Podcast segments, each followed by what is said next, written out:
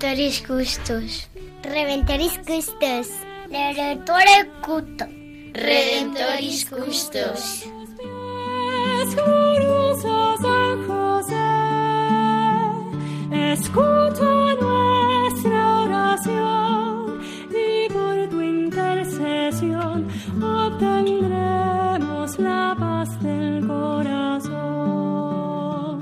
Comienza Redemptoris Custos, dirigido por el Padre Leocadio Posada. En Nazaret, glorioso San José, cuidaste al niño Jesús, pues por tu gran virtud fuiste digno custodio de la luz. Del Evangelio según San Mateo. José, hijo de David, no temas recibir a María, tu esposa, pues lo concebido en ella es obra del Espíritu Santo. Dará a luz un hijo, y le pondrás por nombre Jesús, porque él salvará a su pueblo de sus pecados.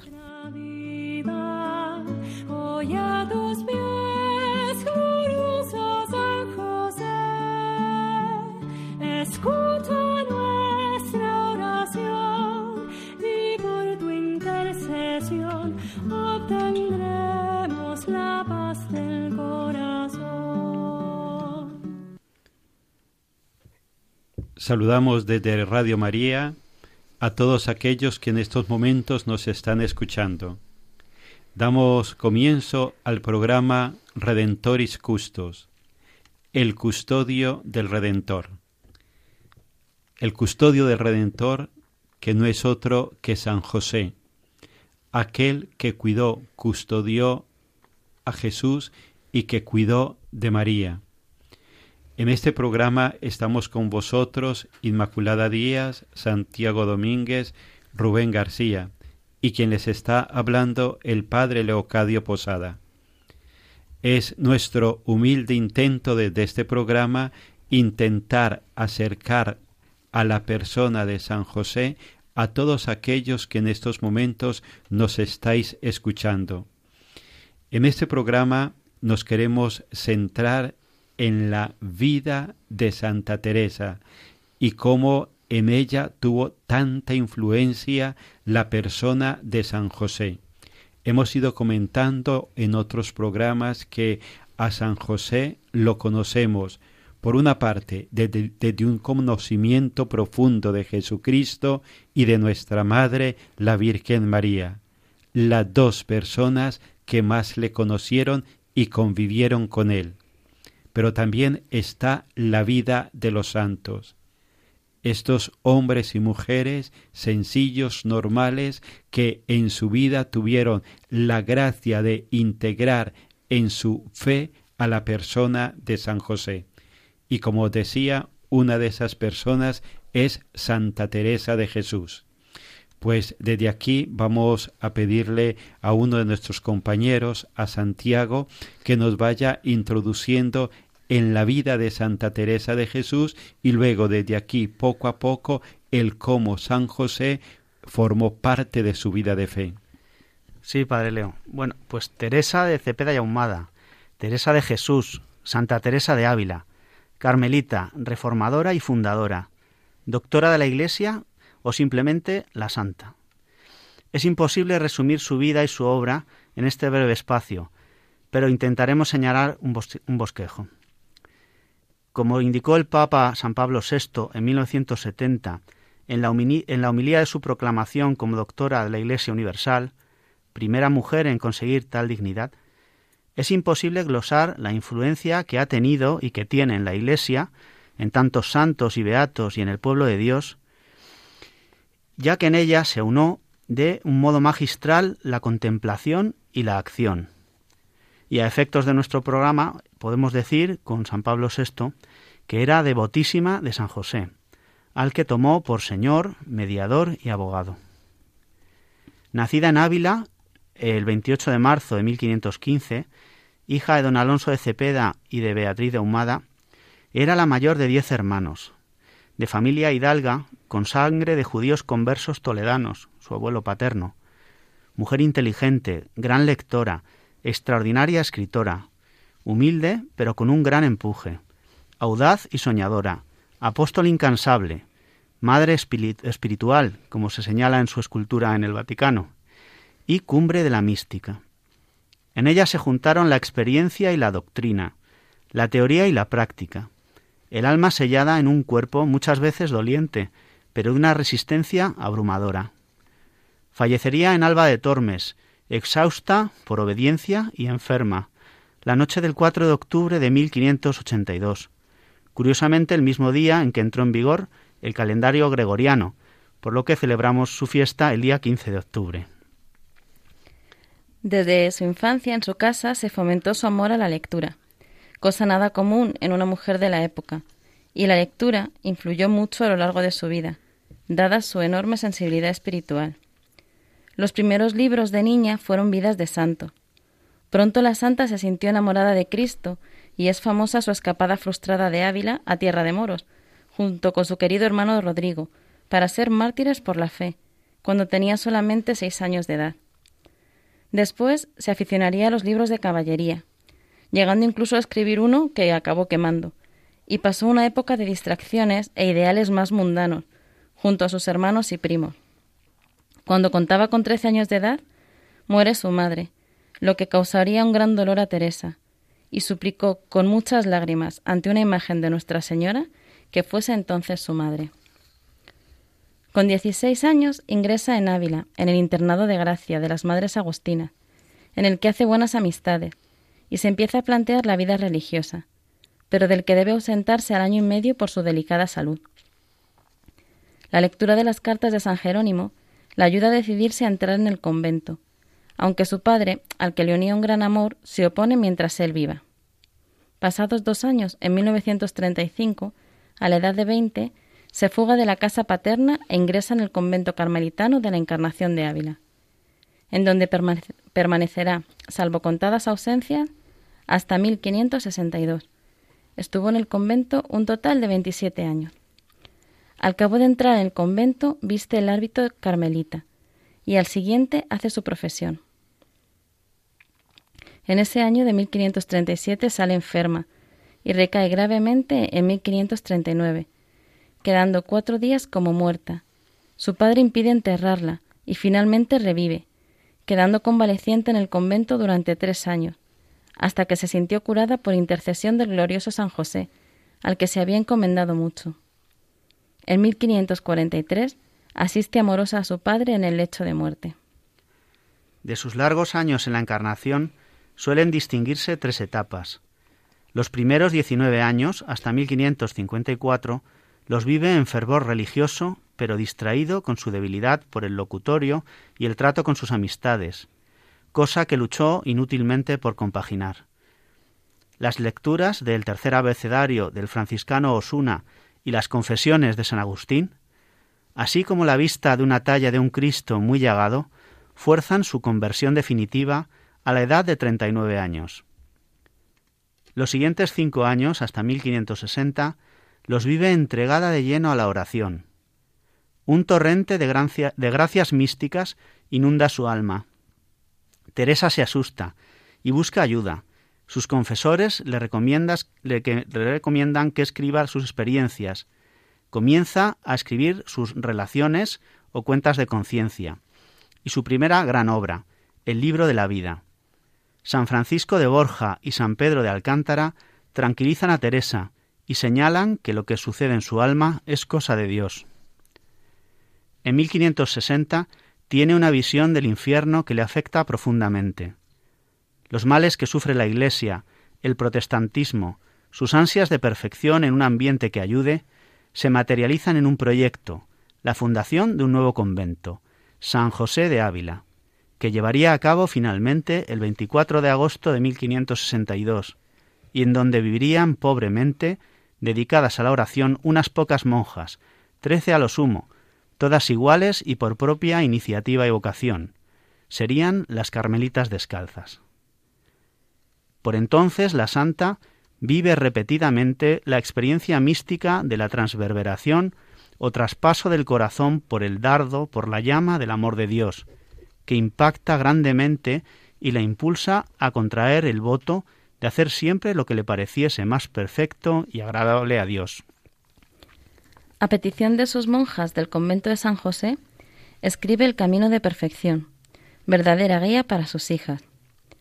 En 1567, a los 52 años, el superior de la Orden Carmelita le autoriza a fundar otros conventos y comienza su peregrinación fundacional. Medina del Campo, Malagón, Toledo. También cautiva el alma de otro gran santo carmelita, San Juan de la Cruz, con el que iniciará el Carmelo descalzo masculino en Duruelo y Pastrana. El 18 de noviembre de 1572 tiene la experiencia de la unión mística o matrimonio espiritual, máxima unión posible del hombre con Dios. El fulgurante despegar del Carmelo descalzo, la muerte del nuncio Ormaneto, proclive a causa reformista, genera envidias y recelos, y la obra de Teresa sufre persecución entre los años 1574 al 1579. Pero la santa no desfallece, y habla y escribe con quien sea menester, el propio rey Felipe II intercede por su causa. Por entonces escribe su obra cumbre, Las moradas o el castillo interior, y continúa escribiendo la historia de sus fundaciones. En 1580, el Papa autoriza finalmente la elección independiente de una provincia para los descalzos, zanjando así las controversias. Teresa ve protegida su reforma. En 1582 parte hacia Burgos, la última de sus 16 fundaciones femeninas. El viaje es penoso. De vuelta en Alba de Tormes, agotada y enferma de cáncer, fallece santamente. En apenas 32 años sería declarada beata, y ocho más, en 1622, Gregorio XV la declaró santa. Pues muchísimas gracias, Santiago Inma, por esta semblanza que nos habéis hecho de esta gran santa. Teresa de Jesús. Pues de la mano de ella vamos a continuar conociendo un poco más a San José.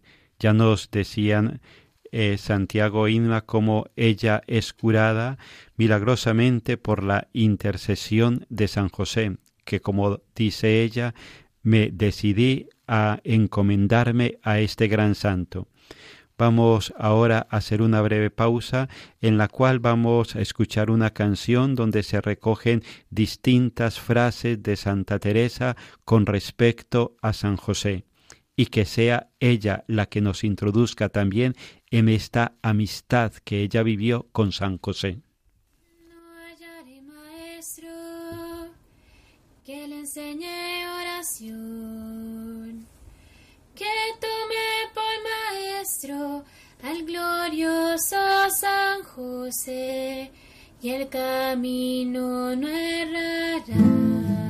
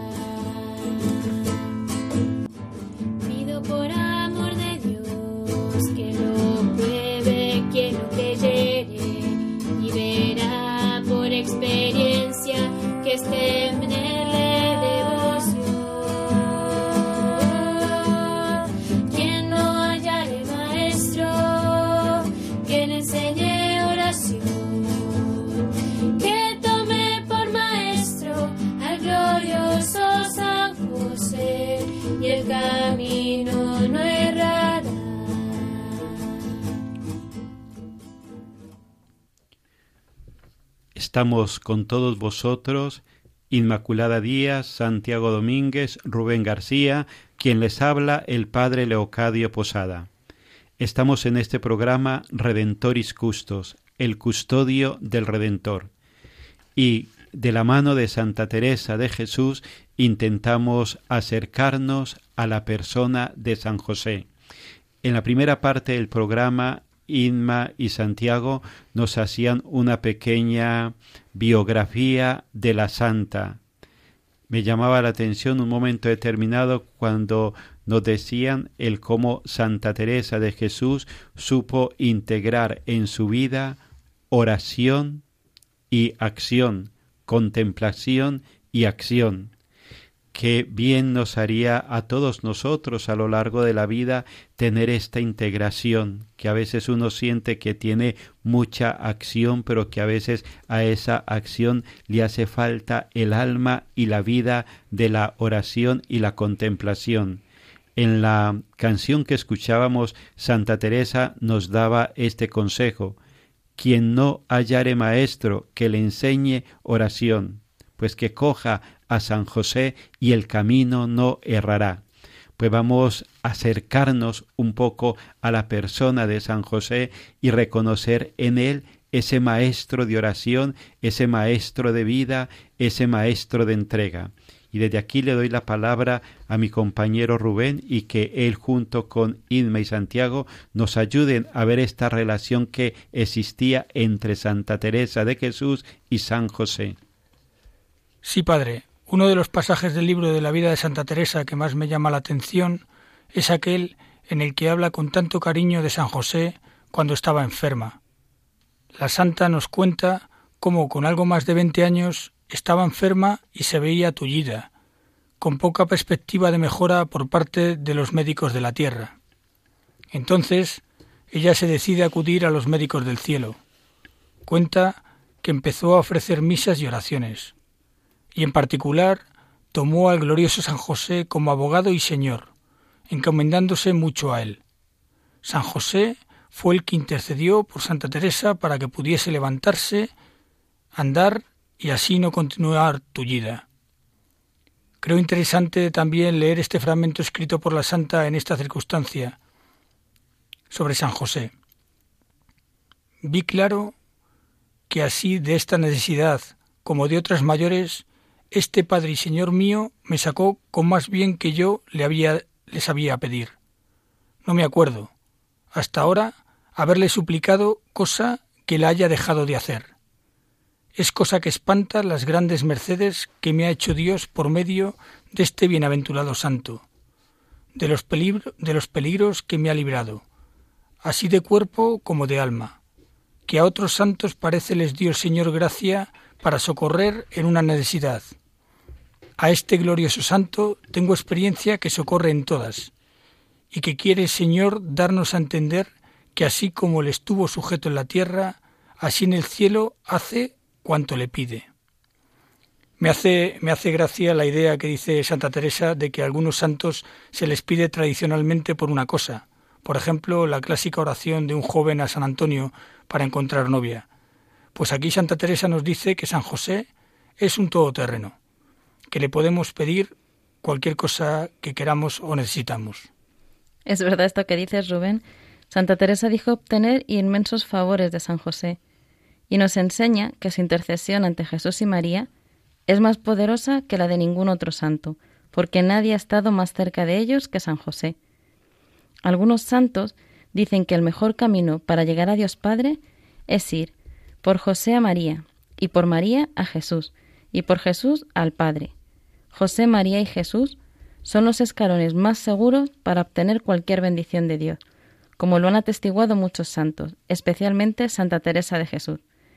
Tenerle devoción a San José es algo más que opcional. Así es, Inma. Que duda cabe que San José es un escalón firme sobre el que pisar para llegar al cielo. La santa tenía un gran cariño a San José. Cuánta confianza y cuánta complicidad se ve entre ambos santos.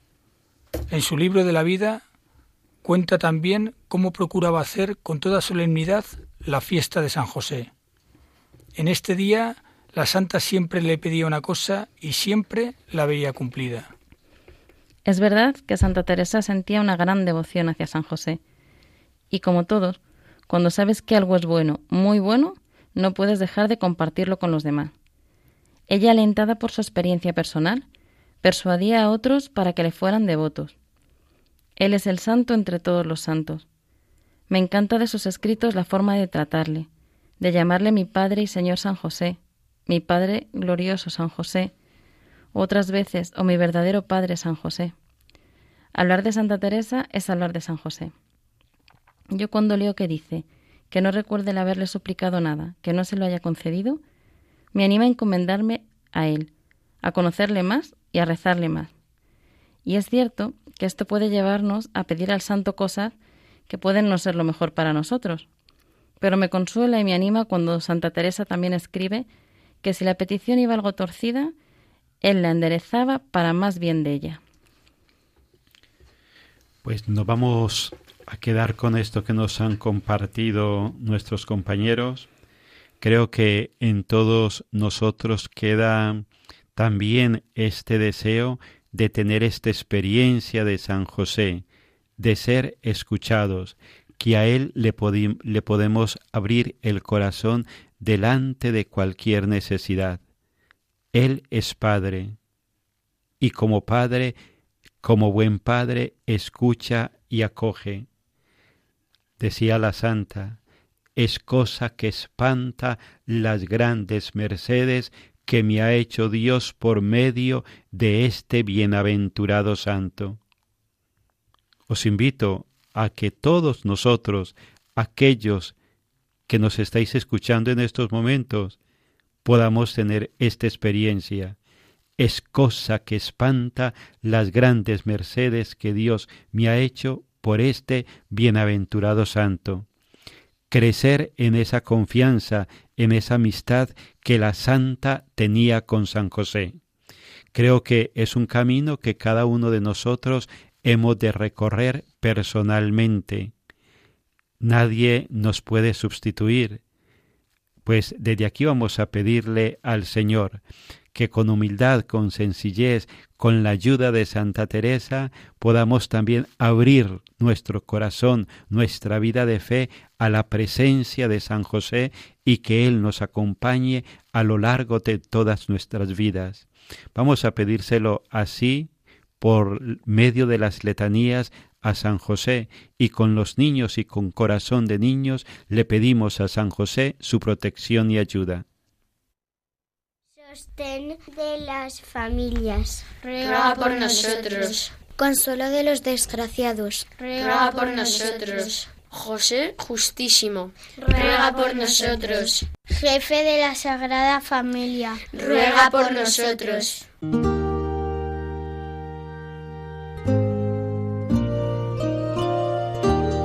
Salve, custodio del Redentor y esposo de la Virgen María. A ti Dios confió a su Hijo. En ti María depositó su confianza. Contigo Cristo se forjó como hombre. Oh bienaventurado José, muéstrate, Padre, también a nosotros, y guíanos en el camino de la vida. Concédenos gracia, misericordia y valentía, y defiéndenos de todo mal. Amén.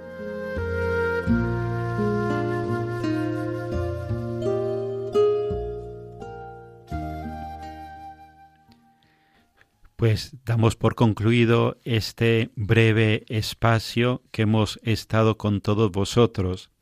Inmaculada Díaz, Santiago Domínguez, Rubén García y el Padre Leocadio Posada.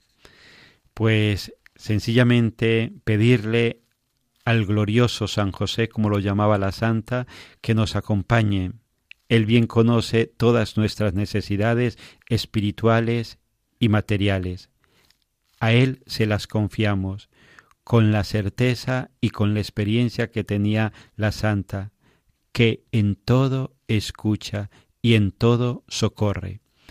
Recordad que nos podéis escribir a nuestro correo electrónico custos y desde aquí pues ir expresando, ir compartiendo, al igual que lo hacía la santa, esas experiencias concretas, esas intervenciones concretas de San José en nuestras vidas. Que San José nos proteja y acompañe junto con su esposa Santa María y su Hijo Jesucristo. Hasta el próximo programa.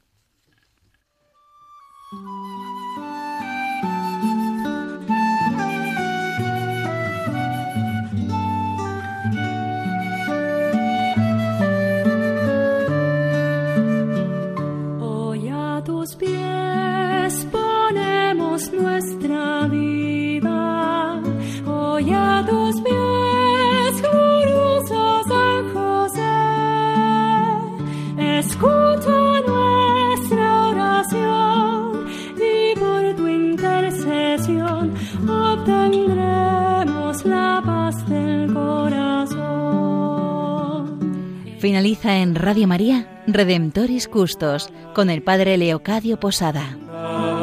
En Nazaret, glorioso San José, cuidaste al niño Jesús, pues por tu gran virtud fuiste digno custodio de